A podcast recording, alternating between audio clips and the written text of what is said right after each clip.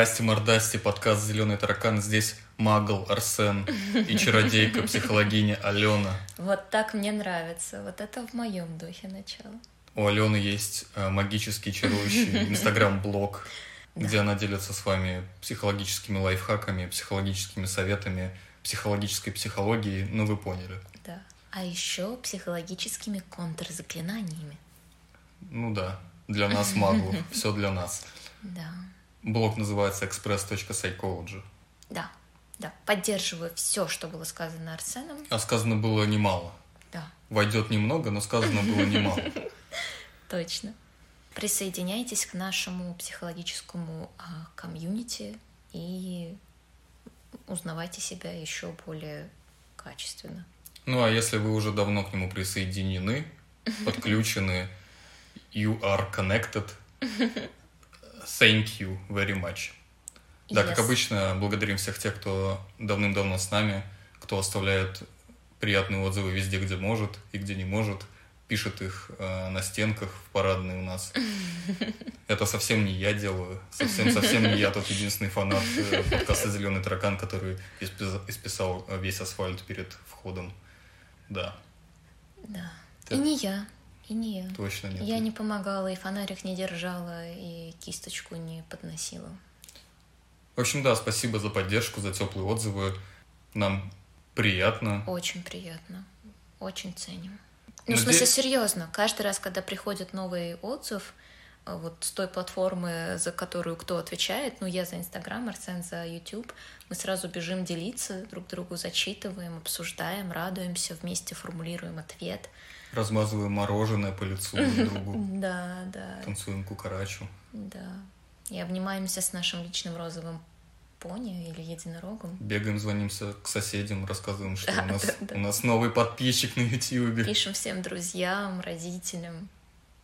В общем, В общем, вы поняли, что мы уже Да. много у кого в черном списке. Возможно, это ваш шанс заблочить нас тоже. Немного само, самоуничижение не, э, не повредит этому подкасту. В прошлый раз я как-то очень так спокойно сказал, что мне, дескать, нравится мой голос. И это было так, э, так как будто бы я здоров психологически. ну Пора да, разрушать этот миф. людей в заблуждение. Да, не стоит, ну, конечно, смешно. так делать. Да. Кому смешно? да всем. Да тебе все смешно. Палец покажи, как хочешь. Есть такое. Пальцы вообще очень смешные. На самом деле, конечно, мы не планировали вот так начинать, но кажется, наше начало отличная иллюстрация к сегодняшней теме. Да. Самосаботаж. Именно так она будет называться. Какое-то очень простецкое слово, не кажется ли тебе? Обычно мы тут всякими терминами на вроде эскапизм, газлайтинг, дереализация, деперсонализация.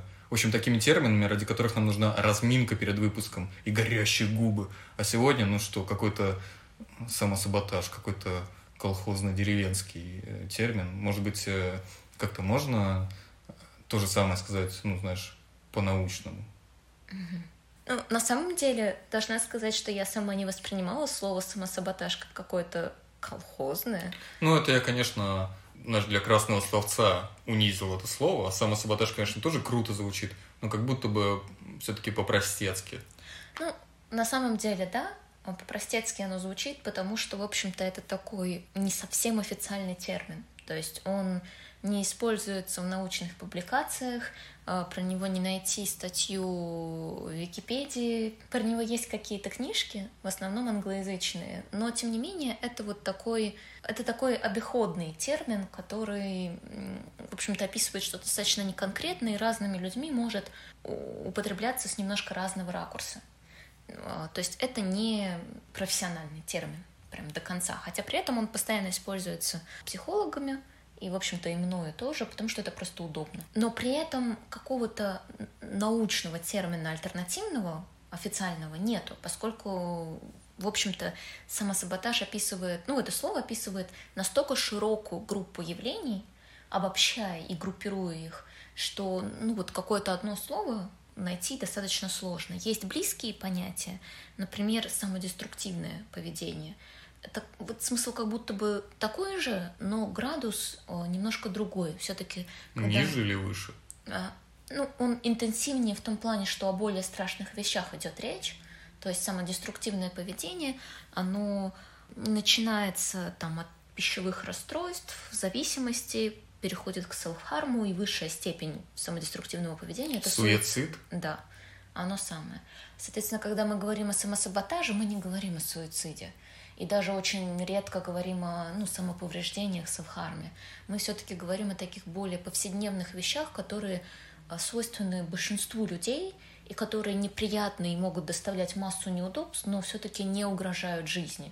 Они немножко ухудшают ее качество или множко, но не угрожают и не прерывают жизнь. Самодеструктивное поведение — это такое более клиническое понятие, которое там, ну, при расстройствах личности определенных, при шизофрении, при депрессии, еще чем-то может проявляться, но это не так, что вот мы выйдем на улицу, ткнем в первопопавшегося человека пальцем и скажем, что да у него наверняка есть самодеструктивное поведение.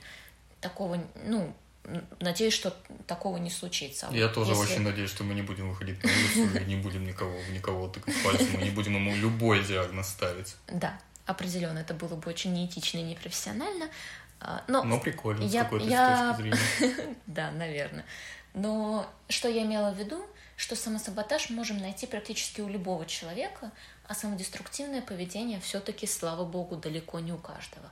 Как я понял, самосаботаж — это такая вещь, которая касается, ну, типа, всех.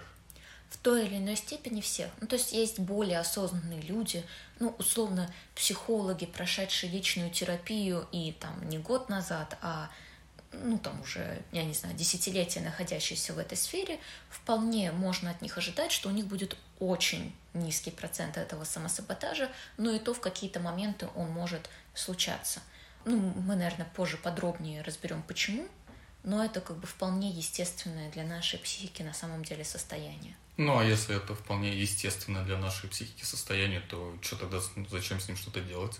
Может, расслабиться и жить дальше, ну, как бы, оно есть у всех, и бог с ним, и пусть будет. В принципе, вполне можно. Но, типа, если можно жить хорошо, зачем жить не очень хорошо? Тут вот единственный такой принцип. Как Если... мысли Джокера, философия Джокера. Почему? Ну, это как цитаты Джейсона Стэтхэма, только философия Джокера. А-а-а. Ну, мысли Джокера — это тоже какой-то ебаный паблик ВКонтакте, где э, цитировалась всякая и, типа, выдавалось как мысли Джокера. Ну, а ты сказала что-то в духе, что если жить, если можно жить хорошо, зачем жить плохо? Я подумал, что мысли Джокера. Я теперь понимаю, это очень смешно. Ну и на самом деле, поскольку, как я сказала, самосаботаж — это очень общее понятие, которое объединяет много-много разнообразных явлений, оно и много с чем пересекается. Например, оно очень активно пересекается с прокрастинацией, с перфекционизмом, с зависимостями разнообразными, вот со всем этим. То есть а, это не синонимы, и это не так, что одно включает другое на 100%. Ну, точнее как, мы под самосаботажем мы объединяем различные явления, такие как бы достаточно самодостаточные по своей природе, но их объединяет то, что они причиняют какой-то вред человеку и мешают ему попасть туда, куда ему хотелось бы попасть, там, в то состояние, в то будущее, в тот образ жизни, вот какие-то такие вещи. То есть в целом, обобщая, что такое самосаботаж, и отвечая на вопрос, который я не помню, задавал ты мне или нет, но это э, неосознаваемый психический процесс, когда мы не даем себе попасть в какое-то вот состояние будущее или еще что-то, потому что у нас есть какое-то внутреннее препятствие, которое мы опять-таки не осознаем, но какая-то причина, которая субъективно оказывается для нас важнее, чем вот это хорошее будущее. То есть нам с этой причиной страшнее столкнуться, чем не получить того, что мы хотим. И это нас останавливает. И мы туда не попадаем. Вот что-то такое. Ну, то есть здесь применим разговор про вторичные выгоды из нашего да. выпуска о прокрастинации. Да. Ну и прокрастинация, видимо, это тоже часть самосаботажа, вот этого глобального да, явления. Как, как, как я и сказала. Окей, тогда давай тогда вот прямо здесь, прямо сейчас и остановимся на том, а какие, собственно, виды и формы приобретает самосаботаж, и тогда попытаемся весь спектр их раскрыть. На самом деле проявлений самосаботажа просто миллионы, и они приобретают различные индивидуальные вариации, и все их перечислить действительно просто невозможно. Но если говорить о самых основных, то это прокрастинация, да, когда мы вроде понимаем, что мы хотим, и даже примерно понимаем, как этого достичь, но почему-то все равно а, не делаем этого. И вот это почему-то это самосаботаж. И там есть какие-то вполне конкретные причины, которые мы, наверное, подробнее дальше обсудим. Мгм. И мы обсуждали их в подкасте про прокрастинацию, тоже, в общем-то, подробно. Но это вот такой процесс. Кроме того, это перфекционизм в комплекте с высокими требованиями к себе, суперзавышенными, в комплекте с очень высокой критичностью к себе, то есть постоянно докапываться до себя, это тоже туда. И сравнение себя со всеми окружающими, вот такая группа. То есть когда мы вроде и рады бы что-то сделать, но мы себя доводим просто до иступления требованиями, сравнениями, критичностью и так далее, и обесцениванием и еще чем-то. И в результате мы не можем продвинуться там дальше первого шага, потому что, в общем-то, мы не даем себе сами это сделать. Кроме того, вот все виды зависимостей, не только химические, там, алкоголь, наркотики, курение и так далее, но и с едой связанные, но и различные запойные просмотры фильмов, сериалов, чтение книг тоже запойное бывает, игры, да, понятно, очень сильно. Это все туда же относится. Это различные мелочи, которые могут выглядеть как, ну, вообще случайности. То есть там проспать важное собеседование, а, случайно удалить э, какой-то, ну, сделанную работу, там, не знаю, написанный реферат, тому подобные какие-то вещи. Истории в стиле, что вы никому не можете отказать, берете на себя огромное количество различных дел, хватаетесь за это, за это, за это, и потом в результате не доводите ничего до конца. Это все тоже туда же относится игнорирование своих э, ну, таких чисто уже базовых потребностей в сне, в нормальном питании, в уходе за своим ну, телом, э, слежение за здоровьем. За прической. Ну, иногда. Ну, там какое-то сильное пренебрежение э, внешним видом, правилами гигиены. Ну, это уже может быть связано с депрессией, но вот, например, если нет депрессии, человек полностью игнорирует тот факт, что внешность имеет значение в том плане, э, что, ну, что мы должны соответствовать каким-то социальным нормам, ну, там, мыться, да, иногда расчесываться и какие-то такие вещи. Ну, не обязательно именно расчесываться, но, ну, правила гигиены, mm-hmm. да, э, это важно, это, ну, бессмысленно это отрицать. И если это не является какой-то, ну, там, идеологической позицией, ну, например, человек, ну, я не знаю, хиппи такого, классического разлива и вообще отрицает, ну, все, мать природа, животные не моются, и я не буду мыться. Ну, я не знаю, например, вот так. И там нет депрессии, а просто это игнорируется по какой-то вот такой внутренней самосаботажной причине, то это тоже может быть. Ну, а, кстати, ты вот пока говоришь про хиппи, а вообще приверженность какой-то субкультуре и уход вот, уход вот туда, это можно ли назвать самосаботажем? В каких-то случаях, я думаю, вполне может быть, может это так называться.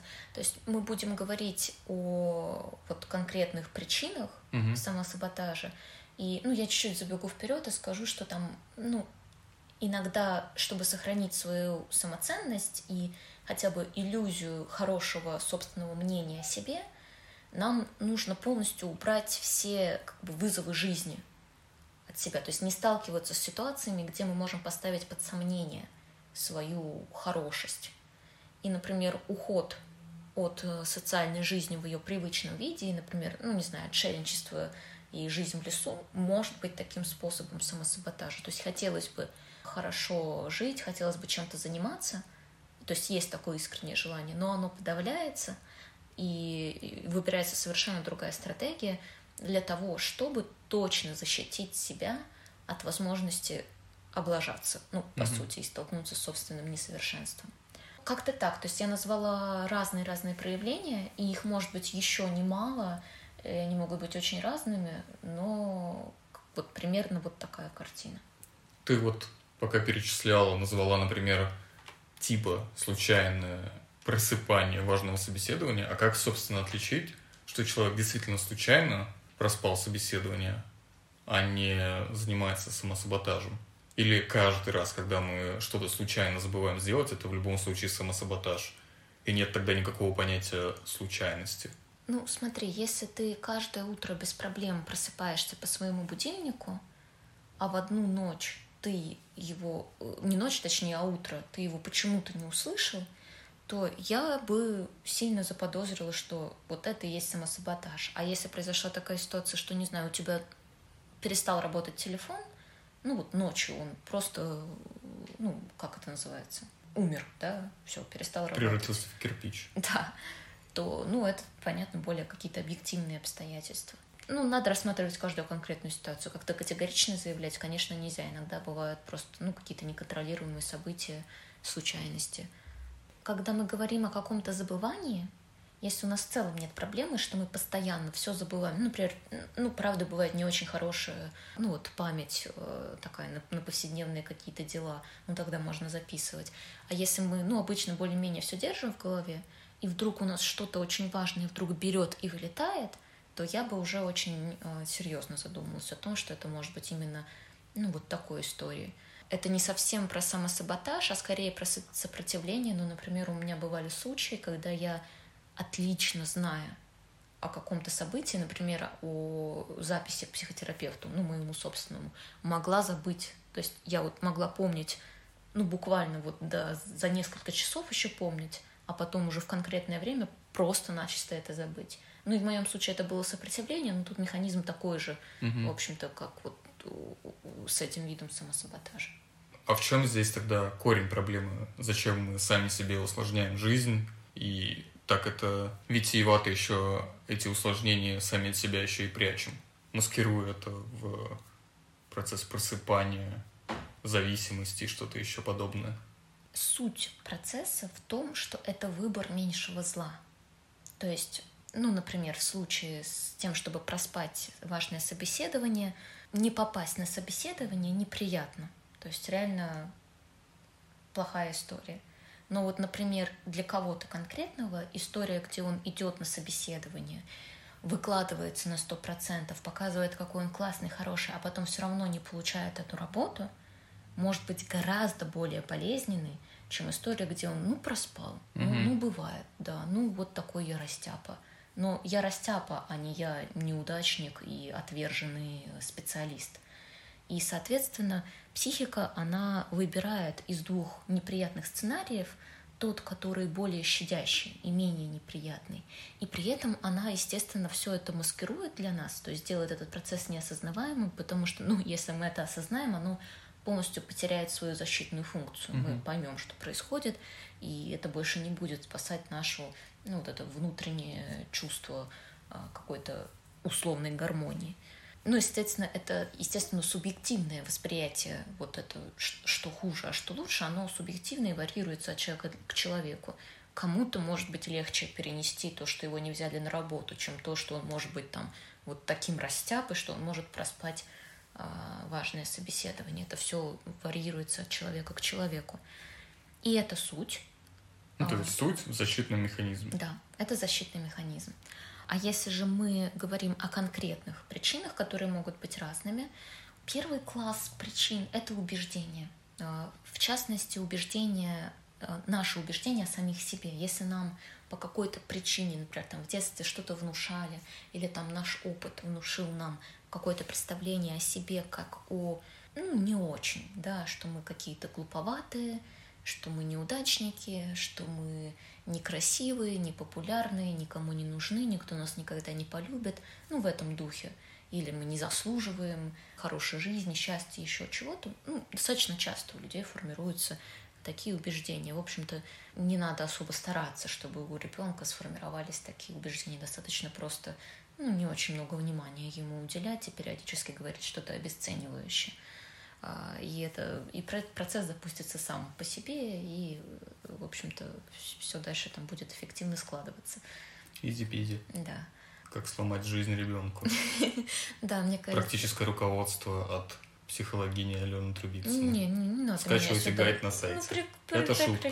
Хотя на самом деле это интересная маркетинговая идея, ну, как такая, вредные советы, то есть вот mm-hmm. поступайте наоборот, и все будет хорошо. То есть это все равно может, ну, быть какой-то рабочей моделью. Спасибо. Слушай, тебе надо идти это, в маркетологи, ты уже в который раз классные идеи в этой сфере подкидываешь. Ну, давай так, они будут классными, если кто-то реализует, и они реально будут пользоваться популярными, потому что популярностью, потому что пока это так, просто ты меня хвалишь, потому что я крутой. Я хвалю, потому что мне искренне нравится. А, иначе бы я этого не говорила. Еще у тебя мой паспорт. Наоборот, конечно. У меня твой паспорт. Вот это, конечно, я сейчас вляпался.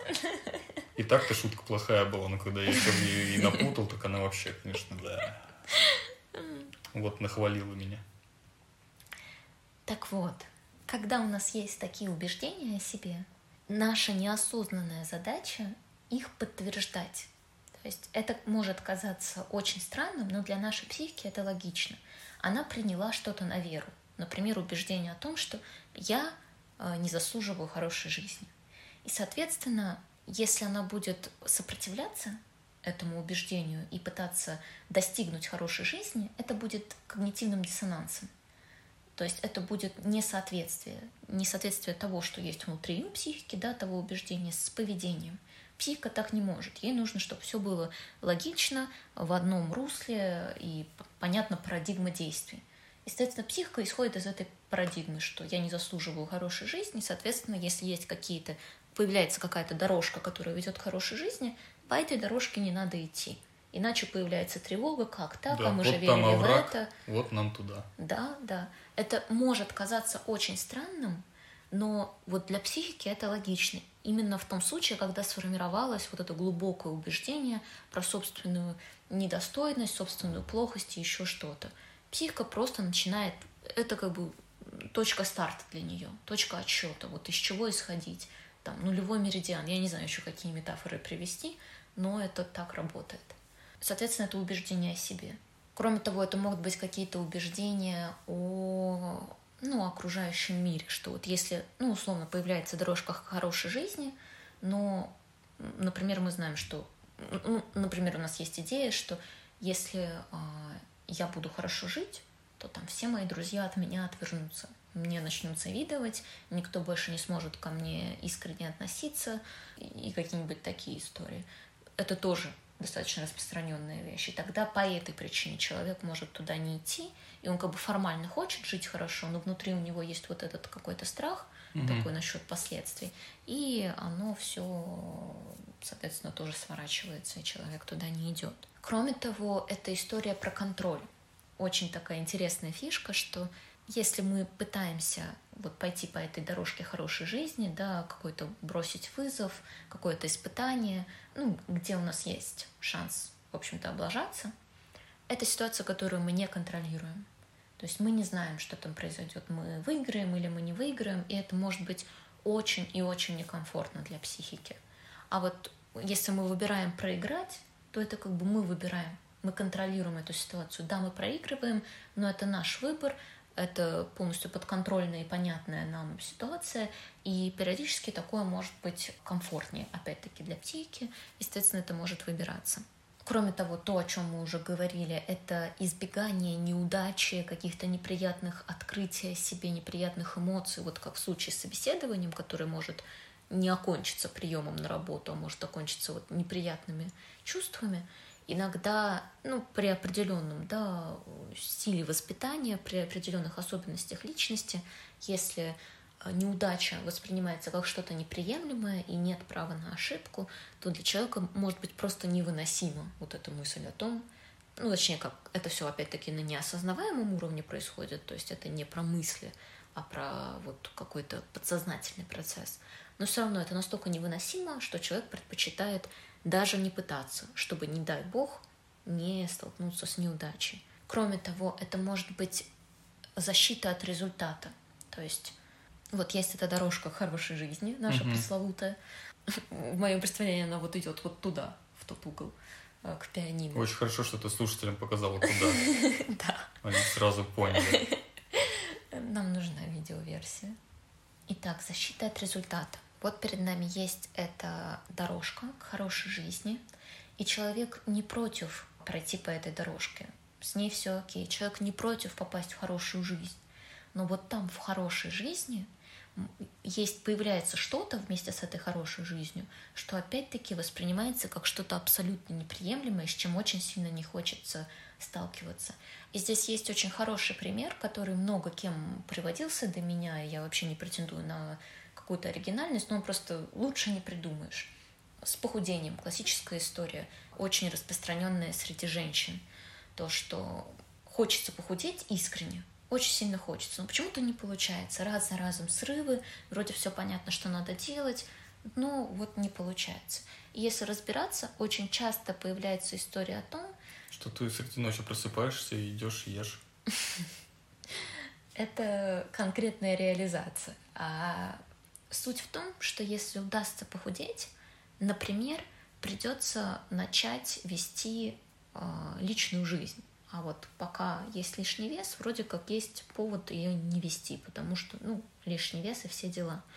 А и настоящая проблема, она может быть вот с этой личной жизнью, что там есть какие-то страхи, какое-то там избегание близости, еще что-то подобное, которые оборачиваются тем, что человек защищается да, лишним весом от того, чтобы не сталкиваться вот с в общем-то, необходимостью быть в отношениях с другими людьми. Ну, это опять же возвращаясь к нашему подкасту про прокрастинацию и вторичные выгоды. Мы да, там да. в том числе это упоминали. А, по сути, самосаботаж, вот как я сказала, что он пересекается с очень многими а, психологическими темами, точно так же самосаботаж очень тесно связан со вторичными выгодами. То есть, по сути, самосаботаж — это механизм удовлетворения вторичных выгод. Короче, вторичные выгоды — это то, почему мы остаемся в том же состоянии, в котором были, а самосаботаж — это как? механизм реализации да, этого. Да, точно.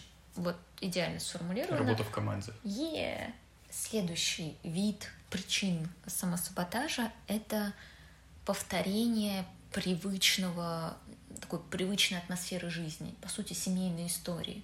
То есть, если мы все наше детство с рождения в нашей семье жили в определенной обстановке — пусть очень нехороший, пусть очень неприятный.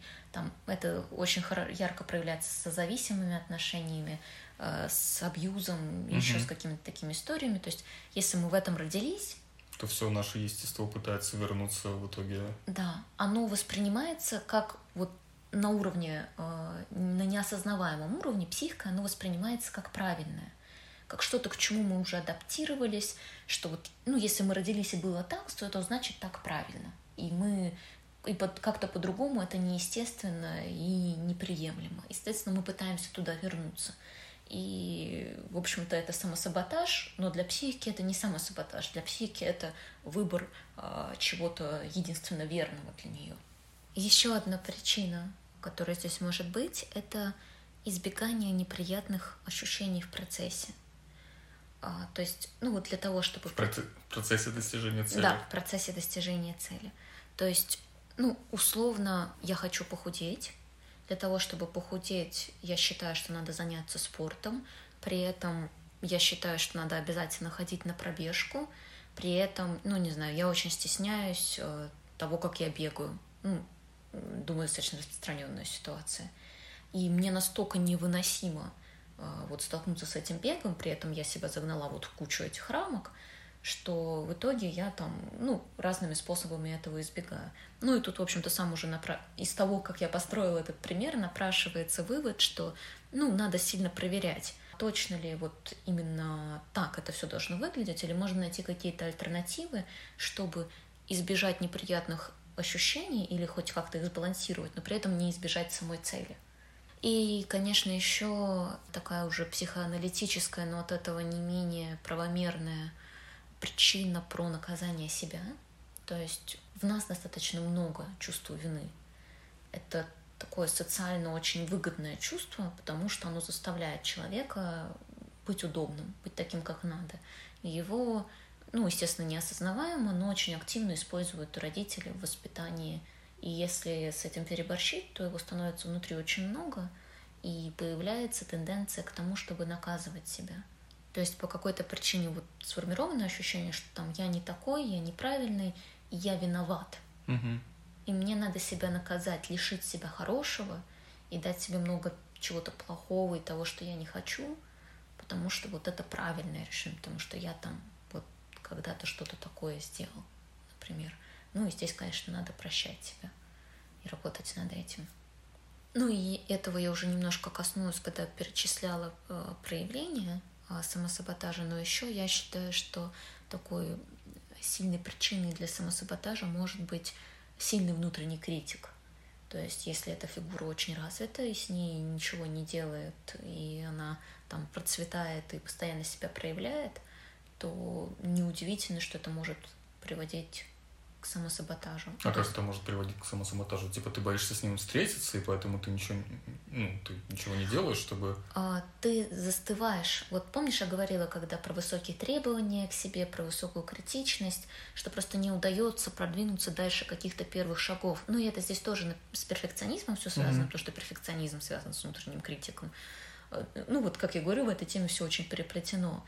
Море ну, условно, когда мы ставим себе цель, Главное — это достичь цели. Неважно, насколько идеально, неважно там с какими-то э, погрешностями или еще с чем-то, главное — достичь цели. Но внутренний критик и перфекционизм, они могут нам не давать это сделать, и, соответственно, быть причиной э, самосаботажа, потому что они будут докапываться там до каждого действия, э, постоянно возвращать начало, заставлять там, уничтожать работу, потому что она недостаточно хороша, и, соответственно, не давать продвинуться к этой цели. Вот, э, это какие-то основные да, причины, которые я могу выделить. Они могут, естественно, как-то немножко индивидуализироваться от человека mm-hmm. к человеку, они могут комбинироваться. Очень распространенная история, когда там сразу несколько э, в одной ситуации. Но как-то из основного я думаю, что это все. А вот такая история, что, допустим, человек привык получать любовь, вызывая как бы жалость к себе. Угу. А жалость он к себе может вызвать ну, как mm-hmm. навредив к себе. Может ли это относиться к причине самосаботажа? Mm-hmm. Какой интересный вопрос. Я в это направление даже не думала. Я думаю, что да, что, ну, тут для этого надо, чтобы он искренне хотел вот какой-то цели. Ну, даже, может быть, Но... не столько любовь, сколько внимание к себе привлечь, ну и mm-hmm. какое-то, ну, типа, заботу и вот эти сопутствующие чувства. Mm-hmm. Ну, да, да, я понимаю, о чем ты говоришь. Тут, получается, такой должен уже сразу сильный внутриличностный конфликт рождаться, потому что это получается два разнонаправленных стремления, ну вот какой-то цели к условному mm-hmm. успеху и к принятию, к вниманию. Мне кажется, это вот то, это немножко похоже на то, что мы обсуждали, про то, что если я стану успешным, то я потеряю принятие людей mm-hmm. и ну какую-то любовь близких, и поэтому остаюсь э, лохом. Ну условно, да. Но, но тут есть свой оттенок, да, это вот про я соглашаюсь быть жертвой, чтобы быть принятым, а, быть любимым и так далее. Это, это с семьей может быть часто связано. Очень часто родители ну, принимают ребенка только пока он в позиции ребенка. То есть вот пока он несчастный э, такой. Пока с ним надо сюсюкаться, да, заботиться. Да, да. Так, а есть такое, что они просто не дают ему повзрослеть тогда, раз они ну, как бы, они тоже, видимо, какие-то свои, э, не знаю, комплексы реализуют через это. Это не совсем формулировка там на сто процентов верная, просто потому что в какой-то момент ребенок все-таки вырастает, mm-hmm. и там ответственность не только на там, сто процентов лежит на родителе. Но если мы говорим о каких-то запущенных случаях, то может, конечно, и и, и практически полностью на родителей лежать, потому что, ну, вот есть все эти случаи с синдромом Мюнхгаузена, недавно... Это фамилия второй выпуск подряд. Да, кстати. Надо же, как он. Да. Я не знаю, кстати, почему он так называется, но это история о том, когда родители сами травят своих детей, чтобы те болели, а, чтобы они могли угу. о них заботиться. Не так давно а, выходил сериал, а, он по-английски называется The Act, по-моему, у нас его как притворство перевели. Одержимость. Одержимость? Они все переводят как одержимость.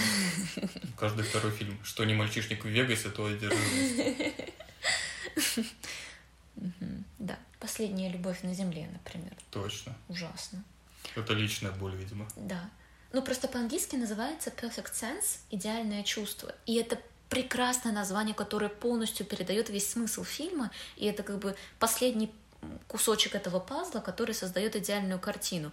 А последняя любовь на земле это просто какая-то плоская, какая да, ваниль, которая Ну, Отпугивает на самом деле. да, и я не могу сказать, что я большая фанатка этого фильма, но мне за него обидно, потому что это тот случай, когда название не просто вот, ну, название, ну, в лоб там как-то Мгм. назвали, чтобы было понятно, а, а когда это тоже часть, ну, часть произведения искусства, да. Ну, в общем, ладно, это Ну, особенно мне нравится, когда они еще переводят название фильма так, точнее, придумывают новое название, в котором в этом новом названии содержится спойлер. Ну, типа там «Убийца дворецкий». Ты такой, спасибо, Да уж, можно уже и не смотреть. да уж. Так и вот, акт, притворство. Да. И, соответственно, этот сериал рассказывает историю, ну вот, матери с синдромом Мюнхгаузена, которая абсолютно здоровую девочку таскает по врачам, внушает ей, что она больная. Девочка постепенно взрослеет, до девочки... Ага, а я сейчас спойлерю жестко, да? Ну, очень похоже на то. Да. Тогда я остановлюсь. В общем-то, то, что я сказала, по-моему, там с самого начала, понятно. А возможно, Ну, это просто иллюстрация к, видимо, к синдрому Мюнхгаузена. Ну, я это к чему все говорила-то? Да. Что, в общем-то, там достаточно ярко показан способ, что несмотря на то, что девочка, ну, к моменту, ну, вот действия сериала, ей там уже за 20, и, казалось бы, ну, она взрослый человек, она тоже разделяет ответственность за то, что происходит, но надо понимать, что она была выращена в таких условиях, и она сформировалась, ну, ее психика таким образом, что очень сложно, ну, отдавать ей ответственность за все ее действия, которые с ней вот там происходят в этот момент, потому что, ну, она очень патологично сформированный человек. Она необычный взрослый человек, который может взять и принять какие-то рациональные, адекватные решения. К сожалению, это не так. Если бы она могла, она бы и сделала. И то есть она не принимает эти рациональные решения, и это является как раз-таки самосаботажем. А причиной это вот поведение ее матери. Правильно ли я деконструировал? Ну, да, мож- можно, да, действительно деконструировать это вот действительно до нашей темы, до темы нашего подкаста, да, но изначально я... Да, от- отличный ход. Эм, Я думаю, я изначально начала все это говорить, потому что ну, для меня было вопросом, вот ты сказал ту фразу, помнишь, про то, что ответственность... Вылез плис из унитаза и Что? сказал такую фразу. Ну, ты что-то сказал про то, что ответственность э, лежит на На родителях, в ну таком да. случае. И как бы с одной стороны, вроде там уже тоже второй взрослый человек фигурирует, но с другой стороны, этот взрослый человек, он не совсем взрослый человек, потому что он был очень, эм, в очень специфических условиях сформирован. Так что вот, да, надеюсь, мы, мы как-то Ну, в мы такие дебри вообще, ушли, да. Загнули. А есть ли у самосаботажа какие-то последствия, ну, помимо, собственно, ну, банальной, банальной послед... банального последствия в виде недостижения целей? Возможно, там параллельно еще психосоматика как-то развивается и еще какие-то нарушения. Я бы сказала так, что главное последствие самосаботажа это то, что мы остаемся в каких-то ну, не идеальных для себя условиях, а зачастую не просто не идеальных, а там прямо плохих и вредных для нас условиях, и не попадаем туда, куда мы хотим. А вот это уже, соответственно, вот эти плохие условия, какая-то неблагоприятная среда, э, какой-то дисконнект со своими чувствами, непонимание себя и своих потребностей, вот это уже все может приводить и к психосоматике, и к депрессии, и, не знаю, к алкоголизму, и к чему угодно еще, то есть к различным... э, То есть это такая цепочка, которую запускает... На самом деле не самосаботаж ее запускает, самосаботаж это тоже такое промежуточное звено. Изначально это все идет из-за ну, такой силы защитных механизмов и низкого уровня осознанности. То есть это не так, что я понимаю, что ну вот я боюсь столкнуться с ну, со собственным несовершенством в результате провала собеседования и, из этого действия. А я этого не действую, из, исходя из этой мысли действую, При- предпринимаю какие-то меры и так далее. А я искренне этого не понимаю, да, у меня нет этой осознанности на эту тему. И дальше уже иду и действую. То есть вот эта алкашня, которая тусуется возле метро и клянчит у тебя мелочь, это вот люди с такой сильной защитой, что они ну, до самосаботажничались вот до такого состояния. Но на самом деле, да. Бедняжки. Ну, с моей позиции, да, это реально люди, которым можно очень сильно посочувствовать, потому что так сложилась их жизнь, так сложились их отношения с собой окружающими, что они попали, ну, вот в такое состояние. И это не значит, что я полностью снимаю с них ответственность. Понятно, что в какой-то момент это становится их собственными выборами. Мгм. Но надо понимать, что все эти выборы, они чем-то обусловлены. И у этого конкретного человека, скорее всего, просто не было ну, объективных альтернатив. Субъективных, возможно, да, но по факту. Блин, ну я, конечно, да, так очень высокомерно сказал про них. Единственное, что я надеюсь, что они нас не слушают, поэтому не нужно будет перед ними извиняться. Но если вдруг, то, ребята, извините. Но мелочь не дам. Вроде как разобрались с последствиями для самого саботажника, сама саботажника. А что, есть ли какие-то последствия для окружающих вот из его поведения? Или это только как бы исключительно self-harm, и, ну, как бы, а всем остальным это не приносит никакой, никакого неудобства? Ну, во-первых, в целом, так или иначе, большинство наших действий как-то затрагивают других людей, да, и, соответственно, запускает уже свои какие-то цепочки действий, противодействий, реакций и всего остального. Ну и плюс еще надо понимать, что есть такое явление, как, ну, саботаж в отношениях, и это какой-то степени это тоже самосаботаж, потому что, ну, мы включены в эти отношения, мы, допустим, хотим, чтобы это были хорошие, крепкие отношения, мы искренне заинтересованы в этом человеке, но мы можем делать какую-то херню. То есть мы даже понимаем, что этого не надо делать. Мы вроде как понимаем, что, не знаю, там не надо лишний раз заводить ссору из-за какой-то мелочи. Как, Переключать э, ему футбольный матч, когда он ну, например, сидит с дудкой на диване. Ну, например, там я не, не хочу отстаивать там неприкосновенность права определенного пола на просмотр определенных передач, но если человек уже смотрит что-то важное для него, просто подойти и переключить, ну, Это перчатка в лицо. ну, ну да, объективно да. То есть можно об этом разговаривать, можно договариваться о том, ну, кто когда что смотрит, можно говорить о своих потребностях, там, что-то просить, предлагать, все это можно. Но именно в сам вот просто действие, да, кто-то смотрит то, что ему очень важно и интересно смотреть, подойти и переключить, это саботаж, да, потому что, ну, очевидно, не надо быть ни психологом, ни вообще кем-либо, чтобы догадаться, что за этим последует ссора. Это провокация, да, и это можно рассматривать как такой вот саботаж отношений. Это может быть там какие-то причины, все то же самое, избегание близости, да, что человек не выдерживает э, то, что надо быть в интимности, это может быть страх отвержения, что я не верю, что ты можешь искренне меня любить, поэтому я сейчас э, сам разрушу наши отношения, сам вот э, тебя вы- вынудю уйти или сам уйду, чтобы, не дай бог, не столкнуться с ситуацией, где ты мне скажешь, знаешь, ты не такой хороший, как я думала, я сейчас вижу твое истинное лицо, и, соответственно, я ухожу, прощай, что-нибудь такое.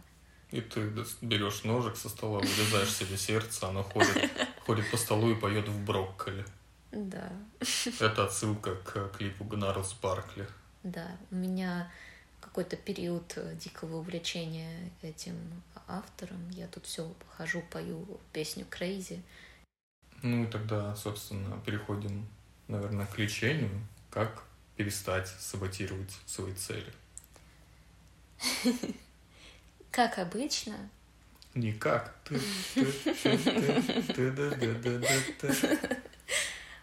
Не, ну на самом деле можно. Это тот случай, когда ну, с этим можно справиться. А, Самый верный, простой и при... относительно приятный способ – это пойти к специалисту. Мгм. Я понимаю, что я, может, уже задолбала с этой рекомендацией, но это просто, правда, наиболее легкий способ. Потому что следующий вариант самостоятельной работы – это брать ручку, бумажку и начинать выписывать все, что творится у вас в голове. И, соответственно, спрашивать себя, что Это такое вообще? Откуда это все в моей голове?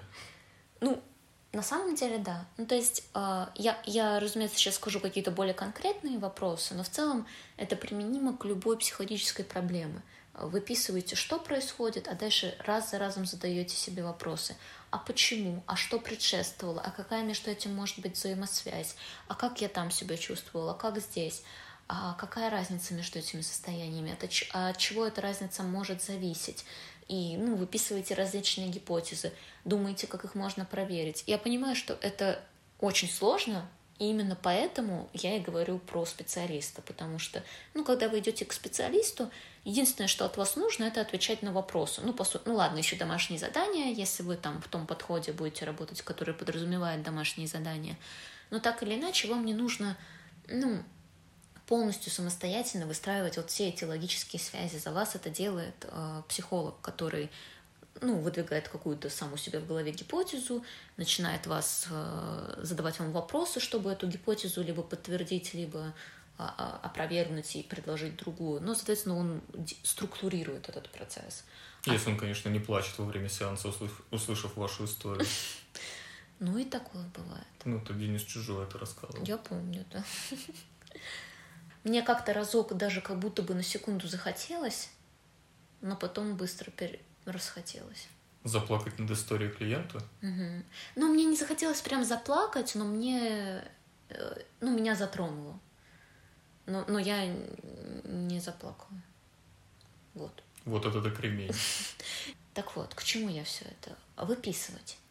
И, соответственно, ну, то есть я понимаю, что это сложно, но вот честно скажу, я это делаю. Я вообще не очень хороший пример во многих сферах, там, не знаю, сферах здорового образа жизни и там каких-то еще других вопросах. Но вот ты будешь свидетелем, что если я чувствую, что вот что-то идет не так, что меня куда-то засосало в какую-то вот такую психологическую воронку, беру лист бумаги, ручку и начинаю выписывать, что происходит, почему я думаю, что, что это со мной происходит, что можно сделать.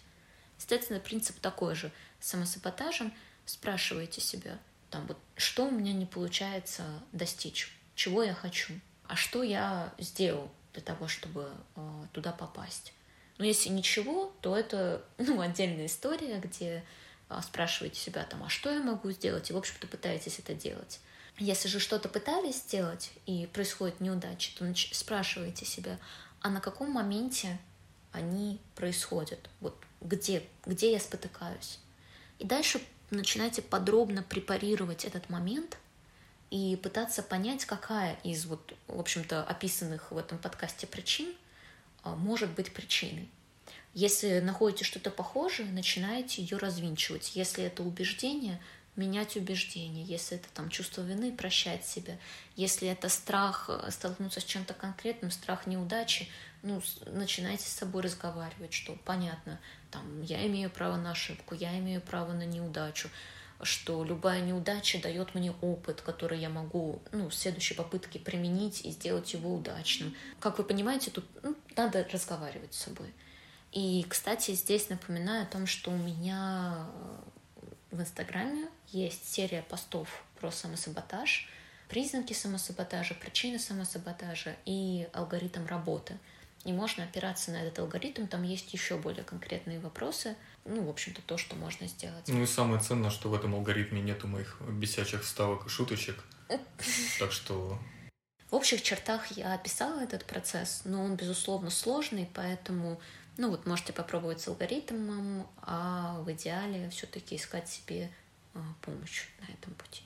Ну, и мне кажется, как дилетанту, что в любом случае хорошо бы привлечь кого-то со стороны, просто потому что это взгляд со стороны, и угу. сколько бы ты грамотно в себе не копался, ты все равно, наверное, не можешь быть во всех процессах до конца собой честным, и просто не все процессы можешь отловить и заметить вовремя. Может быть, потом когда-то они, конечно, на тебя и придут, но тогда, когда уже не надо будет.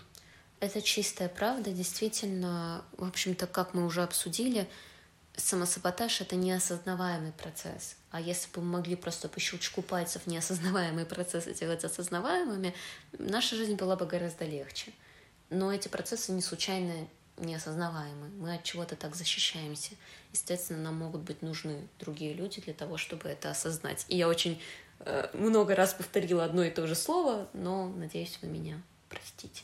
Я думаю, что, видимо, где-то здесь мы заканчиваем, заканчиваем с основной частью и у меня еще остался вопрос, который я вообще планировал задать с самого начала, но поскольку я э, потерялся в этих немногочисленных вопросах и забыл его задать, то, короче, ну, мы как бы выяснили с самого начала, что самосаботаж — это не какое-то самостоятельное явление именно в, как это сказать, в научной среде. Но, тем не менее, возможно, что оно подвергалось какому-то изучению, что, возможно, были какие-то ученые, психологи, психоаналитики, которые особенно рьяно его изучали. Возможно, есть какие-то тесты, которые, знаешь, подтверждают наличие этого явления в нас.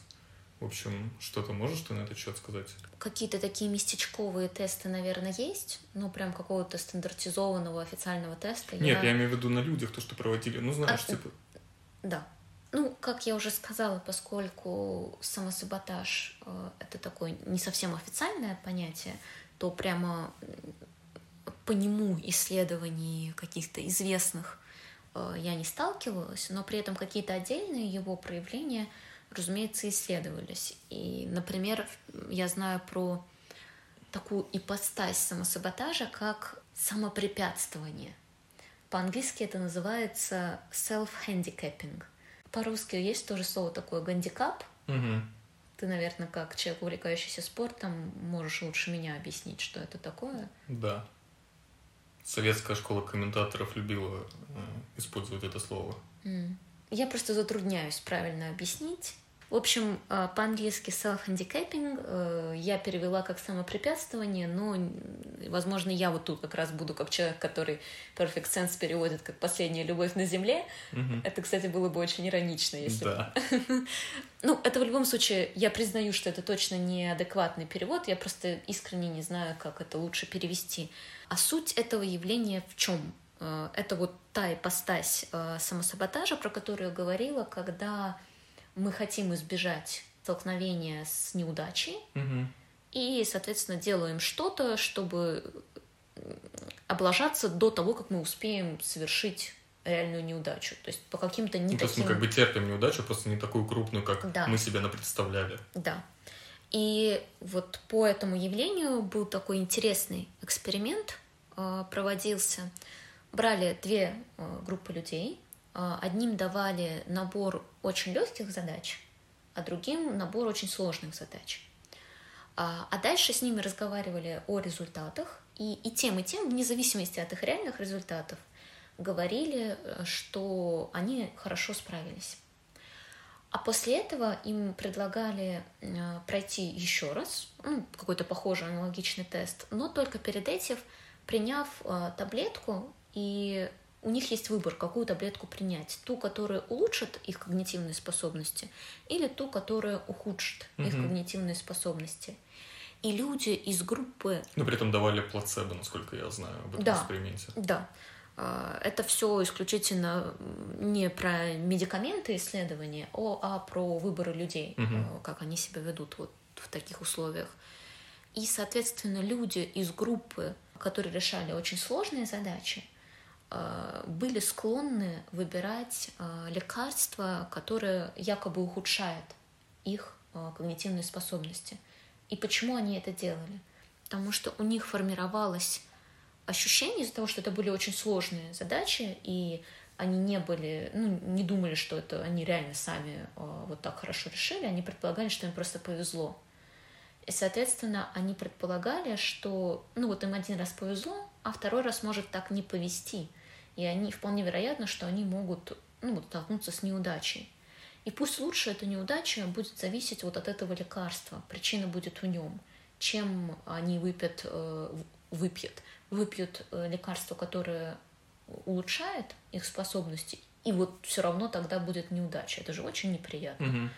И, ну, соответственно, это вот такой эксперимент, подтверждающий эту теорию о том, что мы склонны защищать а, свою самооценку от какой-то потенциальной уязвленности. То есть, если мы не уверены в том, что мы достигнем успешного результата, нам проще создать себе какое-то препятствие и свалить эту неудачу потом на него. То есть... Вот. Тут угу. я, возможно, тоже надо было как-то раньше этот вопрос задать, но вот он мне только сейчас угу. в голову пришел, когда мы, собственно, угу. обсудили этот эксперимент. Человек, который занимается самосаботажем, то есть, угу. собственно, каждый из нас, как мы выяснили, он винит какую-то внешнюю цель всегда. То есть, ну вот как здесь, что, что типа они выбирали таблетку, ухудшающую когнитивные способности, чтобы в случае чего сказать, что ну это все таблетка. То есть это какой-то внешний э, фактор, который повлиял на них. Так вот, самосаботажники всегда какой-то внешний фактор обвиняют? Или есть самосаботажники, которые готовы принять, что это в них что-то не то? Я сталкивалась с мнением, что как будто бы э, самосаботажники винят а, внешние факторы, да, соответственно, внешний локус контроля и все дела, но вот из моего собственного ощущения, наблюдений, опыта как-то не складывается такого ощущения. На самом деле, на мой взгляд, есть самосаботажники, которые понимают, что с ними что-то не так, они могут не понимать, что конкретно, но там брать на себя за это ответственность, и, как правило, ну, они не просто берут на себя за это ответственность и, например, пробуют с этим что-то сделать, а скорее, ну, перескакивают э, стадию адекватного взятия ответственности, а сразу уходят в самоуничижение mm-hmm. и такую, ну, условную депрессию по mm-hmm. этому поводу и бездействие. А, но, тем не менее, мне кажется, что есть разброс реакции в этом вопросе. Есть ли у тебя что почитать? Посоветуешь ли книжку? К сожалению, в отечественной среде пока на эту тему каких-то какой-то конкретной литературы нету. А, то есть понятно, что так или иначе это все затрагивается, как я сказала, да, есть огромное пересечение. Ну вот именно про это слово чего-то не написано. Есть достаточно много англоязычных книг, но далеко не все они переведены. А то, что переведено, я не читала, и я посмотрела отзывы, ну, потому что бывает, что я не читала, но я видела столько хороших отзывов, что я, ну, смело что не могу... грех и посоветовать. Да, могу порекомендовать. Хотя это не всегда так работает. Это правда. Да, мы с тобой с этим сталкивались, но все-таки это там более надежно. А вот сейчас я погуглила книги, почитала отзывы, и они ну, очень невнятные, поэтому я просто не возьмусь. Но как бы вы можете сами ну, просто погуглить слово «самосаботаж» плюс книги, там вам выпадут результаты, можете принять решение, читать это или нет. Либо, если вы владеете английским языком на ну, соответствующем уровне, то, в общем-то, можно на английском уже посмотреть тоже и почитать. Уже там больше выбор гораздо, соответственно, тоже сориентироваться на отзывы. Ну, а все. А все. А все, мы все обсудили. А все, да. Да, вот. ну нормально. Ну, я, да. В общем, мне кажется, что, конечно, выпуск получился несколько сумбурным, но надеюсь, что все равно информативным. Спасибо, что дослушали до конца. Мы принимаем свое несовершенство, свою сумбурность и местами какую-то непоследовательность и неидеальность. Поэтому берите с нас пример и тоже позволяйте себе какую-то неидеальность. Ну и ждем от вас там лайков, дизлайков, отзывов везде, где вы их можете оставить. На iTunes, если можете, поставьте столько звездочек, сколько считаете, мы заслуживаем. А... Ты так это сейчас... Я просто еще смотрю тебе в глаза, и они такие печальные, я полные один... скорби и тоски. Я один, такая скупая мужская слюна течет у меня изо рта, потому что все, уже пора заканчивать. Лайки или дизлайки. Ну да. Кап-кап. Да-да. Спасибо, что были с нами. До новых встреч. Слушай, скажи мяу. Скажи мяу. Нет, ну, мяу. Н- ну что? Ну скажи мяу. Гав. Пожалуйста. Хрю-хрю. Пожалуйста. Вот я упрямый, не хочу. Да, ну вот, что за жопа. Ну ладно, ну мяу. О, спасибо. Я думаю, что не только я была сейчас этому рада. Мяу. Йоу. Йоу. Спасибо за внимание и до новых встреч. Пакетики.